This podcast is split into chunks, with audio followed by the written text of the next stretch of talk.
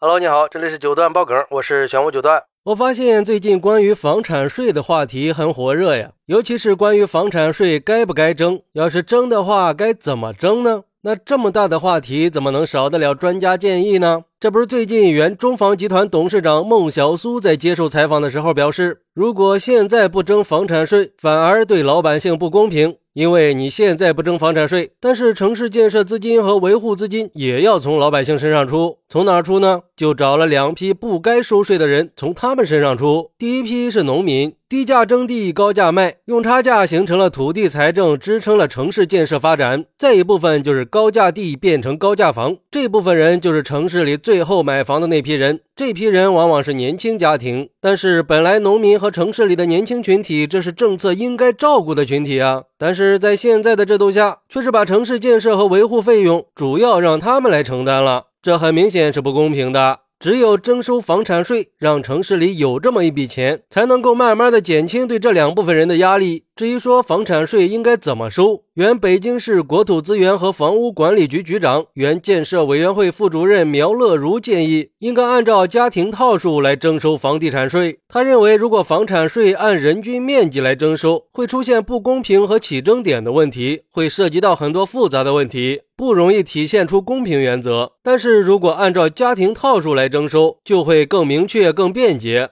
他建议家庭的第一套房可以免征，第二套房稍微纳税，同时还要对单套房屋的面积设一个上限。比如说，家庭房子面积超过三百平米，那就可以列为特殊情况了。嗨，这不是也挺复杂吗？不过，对于这两个专家的建议，有网友认为，我是不赞成苗专家这个建议的。如果真按照他的建议去征收房地产税，那对普通人来说不公平的。普通人买个房子八十平米，有钱人买个房子三百平米，收一样的税，你觉得合适吗？所以，如果征收房产税，不仅要看套数，更应该看房屋面积。而且，我认为啊，征收房产税根本就解决不了公平的问题。如果按照孟小苏的说法，反而会给老百姓又带来一个负担。以富人的角度来说，他们根本就不在乎那点税，也不会因为这点税对他们的生活有所改变，因为他们始终是拿众多老百姓的钱来承担这些税的呀。而且他们始终都知道怎么轻易的从老百姓身上赚钱，最终不管是房产税也好，其他税也罢，都是要老百姓来承担。所以从根源上解决分配的问题才是王道。不过也有网友认为，只要听懂了孟小苏说的话，就能明白专家是说了老百姓心里的话呀。在过去那个高杠杆时代。